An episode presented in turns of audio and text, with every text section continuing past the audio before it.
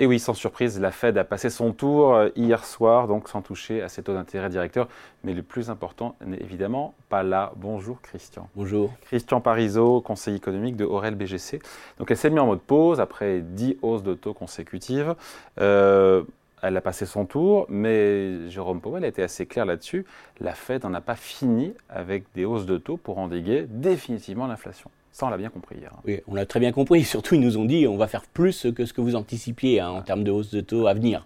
Donc, c'est surtout ce message-là qui a, qui a fait euh, réagir à un court terme les marchés. Alors, pas longtemps, parce qu'il y a un vrai problème de communication de la Fed et on ne l'a pas cru quand elle nous a dit qu'elle montrait encore plus les taux. Mais à très court terme, euh, ce qui est important, c'est que c'est vraiment une pause. Et ça, c'est quelque chose d'important d'avoir en tête. une pause euh, qui va durer un mois, possiblement. Voilà, alors c'est tout le problème. C'est tout le problème de, du problème de communication hein, sur le fond. Mais, Pour moi, c'est pas une pause, c'est une espèce d'espacement. Skip, ce qu'ils appellent en ah, anglais euh, skip, on saute, on saute, euh, on saute cette réunion pour aller à la prochaine et faire la hausse des taux. Donc c'est pas vraiment l'idée que. Euh, c'est pas la fin du resserrement monétaire avec une pause qui dure des mois. C'est on espace peut-être maintenant. Voilà, voilà. Avant on avait augmenté de 75 points de base les taux, puis ensuite c'était 50, après c'était 25. C'était à chaque réunion. Maintenant c'est peut-être qu'on laisse passer une ou deux réunions. Voilà, on dit juste qu'on prend son temps, qu'on a fait une grosse partie du chemin, qu'on arrive à la fin quand même. Hein. On arrive quand même à la fin du resserrement monétaire, mais ce n'est pas la fin.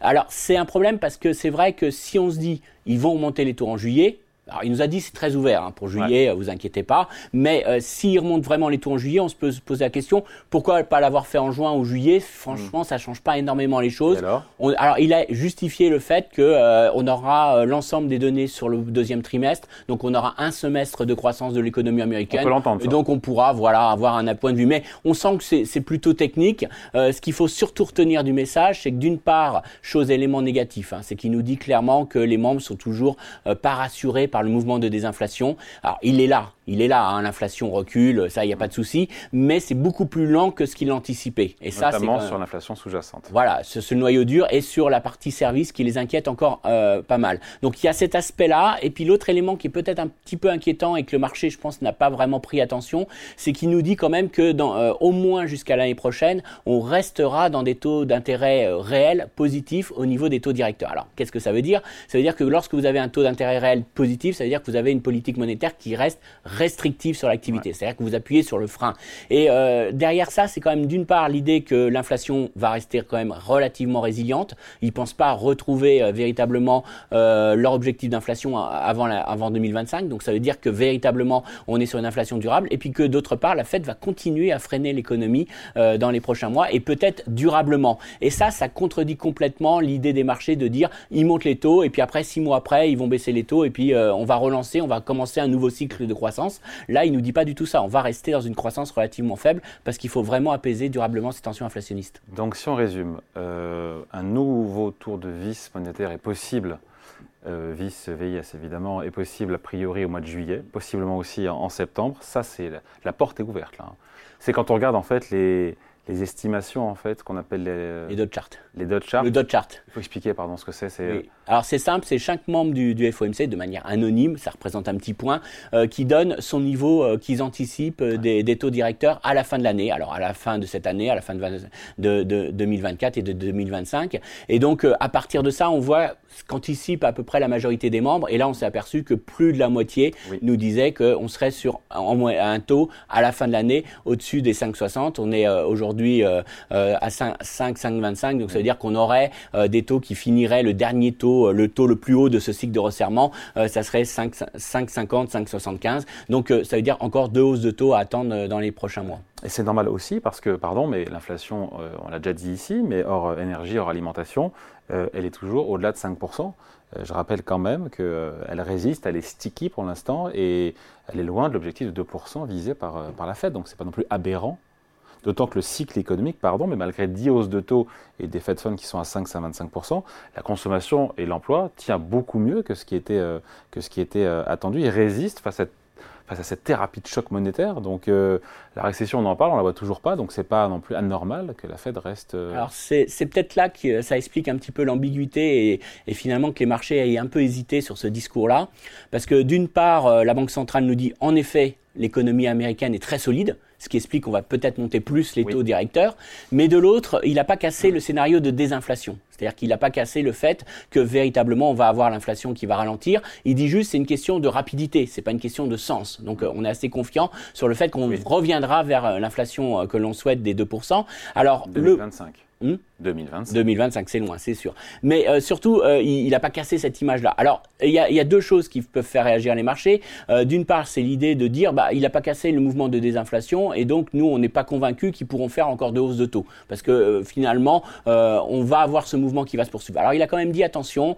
il y a peut-être la partie service que ça reste un peu dynamique. Alors, il y a la partie immobilière. On espère toujours que les loyers se retournent et que ça soit pris en compte dans l'indice des prix. Donc ça, c'est peut-être la partie la moins certaine, mais il a quand même mis en avant que dans les services, dont le principal coût reste le travail, et donc dans les services aujourd'hui, on a des salaires qui ralentissent, mais qui évoluent aujourd'hui sur un rythme 5%. Voilà, qui, qui, qui n'est pas compatible avec une inflation euh, véritablement faible dans les services. Donc il dit, on pourrait avoir ce ralentissement de l'inflation, mais avec une composante euh, de l'indice des prix qui resterait nettement au-dessus des 2%. Donc ça, c'est le premier point.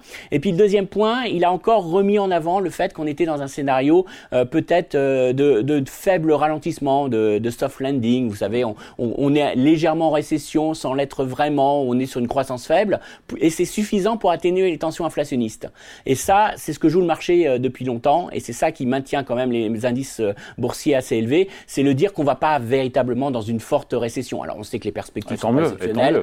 Alors oui, tant mieux, sauf que le corollaire, c'est que l'inflation ne sera pas. sauf que voilà. Alors c'est vrai que dans leurs prévisions, ils mettent pas une, une récession profonde l'année prochaine euh, ou cette année, mais quand même, on a le sentiment que derrière, ça colle mal avec son discours en disant je maintiens une politique monétaire durablement restrictive. C'est-à-dire que je maintiens véritablement, je vais continuer de freiner l'économie mais j'évite le scénario du pire qui serait une récession profonde. Donc s'il y a, moi je dirais, une mauvaise nouvelle ou potentiellement quelque chose qui pourrait surprendre les marchés aujourd'hui, ça serait pas forcément que la Fed monte plus ses taux, c'est surtout le fait qu'on casse l'image qu'on a réussi à vaincre l'inflation sans avoir, sans passer par la case récession. Et là, pour l'instant, pour les marchés, tant qu'on évite cette récession profonde, tant qu'on est sur un léger recul des profits des entreprises et puis que ça repart après, euh, on est toujours dans un scénario porteur. Après, il y a effectivement ces histoires de, on finit là-dessus, euh, Christian, de, de, baisse de taux attendue par, euh, par les marchés. Il a répété, Jérôme Powell, non, non, non, il n'y en aura pas cette année. En revanche, le FOMC prévoit une baisse de 100 points de base de ces taux en 2024. C'est nouveau, ça, non? Alors, Non, c'est, alors il a bien expliqué. Euh, c'est, pour ça que j'ai parlé tout à l'heure de taux réels. C'est ça qui est important. C'est-à-dire qu'il considère que quand même, ils vont réussir à modérer l'inflation l'année prochaine. Et donc, comme l'inflation va baisser, le taux nominal moins l'inflation, ça veut dire que les taux réels vont augmenter mécaniquement. Si vous avez une inflation qui passe de 7 euh, à 5 et vous bougez pas votre taux nominal, vous avez le taux réel qui augmente à, euh, à court terme. Donc ce qu'il a dit, c'est que cette baisse d'inflation n'était pas du tout, cette baisse de taux attendue n'était pas du tout un signal euh, de détente de la politique monétaire, qu'on reviendrait pas forcément dans une politique monétaire plus expansionniste, pour voilà, mais la baisse de Pour poursuivre et que les taux réels ne soient pas trop élevés par rapport à l'économie. Ça fait quand même 100 points de base. Oui, de baisse mais faut voir d'où on vient aussi au niveau de l'inflation. Ouais, euh, C'est-à-dire que là, on a encore du chemin à faire, d'une part. Euh, et puis, euh, si on revient véritablement vers les deux, euh, c'est vrai que ça ne justifiera pas qu'on maintienne des taux euh, directeurs au-dessus de 5. Mais tout, tout le problème aujourd'hui, c'est de savoir euh, est-ce qu'on revient vers les deux rapidement ou pas? Ça, c'est vraiment leur, leur bah, première bah, interrogation. revient 2025. Voilà. Et, c'est, et donc, la réponse est non. Et donc, comme on n'y va pas rapidement, ça voudrait qu'on maintiendra des taux réels positifs. Alors, c'est une bonne nouvelle pour les SICAV monétaires, mais une moins bonne pour tout ce qui est valorisation des actifs risqués, parce que ça veut dire qu'on rentre véritablement, on a été longtemps dans un monde où on avait des taux réels très négatifs. On vient tout juste aux États-Unis, quasiment on est à 0, 0 plus, hein, euh, revenir dans des taux réels positifs. Et ce qui nous dit, c'est qu'on restera tout au long de l'année prochaine sur des taux réels positifs. Donc ça, c'est pas très bon pour les marchés. Et ça, c'est pas très bon pour les actifs risqués. Ça veut dire que le monétaire a encore de beaux jours euh, devant lui euh, aux États-Unis. Ouais, juste on finit là-dessus. quand on parle de 2% de cible d'inflation en 2025 pour la Fed aux États-Unis, on parle de l'inflation globale qui pourrait plus rapidement aller vers les 2%, ou on parle, elle parle de l'inflation même sous-jacente cœur en excluant l'alimentation. Ou le cœur-cœur. oui, si on exclut l'immobilier, après si on, voilà, on exclut tout. voilà, euh, il y, y, a beaucoup d'éléments. Alors après, euh, y a, y a, ça dépend de quoi on veut parler et de, de quel, sur quoi on veut agir. C'est clair que sur les cours du pétrole, la Banque centrale américaine a peu d'impact, ou sur les prix alimentaires, si ça elle regarde de récolte. Elle regarde quoi?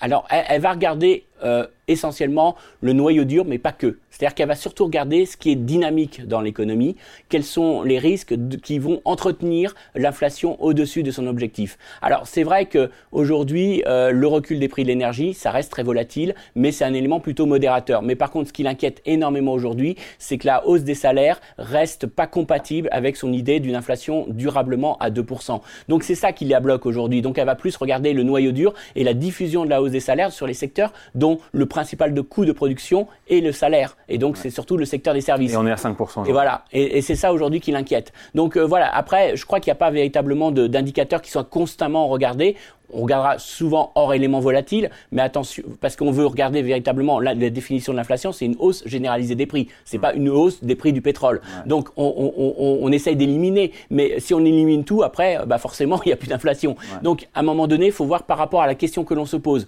Ce qui les inquiète pas, c'est c'est finalement la partie immobilière parce qu'ils sont un peu déçus. Ils pensaient que ça allait venir plus tôt, mais ils sont quand même convaincus que tout ce qui est loyer, euh, immobilier, c'est en train de se retourner et que ça va euh, nourrir la désinflation du deuxième semestre. Par contre, là où ça les inquiète encore, c'est la partie service et notamment les coûts du travail avec cette économie américaine qui tient le choc quand même en termes de création d'emplois. 1 600 000 emplois créés depuis le début de l'année aux États-Unis après 10 resserres monétaires c'est quand même assez inattendu. Hein. Alors ça, c'est un peu les tenants de la courbe de Phillips, hein, euh, les, banquiers centraux qui mettaient une relation entre taux de chômage et inflation. Et donc, on, pensait qu'on ne pouvait pas avoir un ralentissement de l'inflation sans une remontée du taux de chômage. Alors, Powell n'est pas un fervent partisan de cette courbe de Phillips. Là, euh, hier, il a un peu parlé du marché du travail. Il a dit on a été surpris par la solidité du marché du travail. Mais très, très vite, il est revenu sur l'inflation. C'est-à-dire qu'en gros, euh, c'est pas une condition euh, nécessaire pour euh, ralentir l'inflation. Alors c'est vrai que ça reste quand même un problème bah parce qu'on se dit que si la politique monnaie, si l'inflation venait vraiment à revenir vers 2%, est-ce qu'on pourrait véritablement revenir immédiatement dans une politique monétaire neutre, voire légèrement euh, incitatrice à la croissance, avec un marché du travail qui aurait un taux de chômage aussi bas, parce qu'on relancerait les tensions inflationnistes. Donc voilà, c'est un débat. En tout cas, il n'est pas clos, mais en tout cas, il nous a bien dit le marché de l'emploi, c'est pas l'élément euh, suffisant aujourd'hui, et il préfère regarder finalement les indicateurs d'inflation pour voir si on poursuit ou pas euh, le, le, durcissement de la politique monétaire. Allez, merci beaucoup. Explication signée Christian Parizeau, conseiller économique de REL BGC. Merci.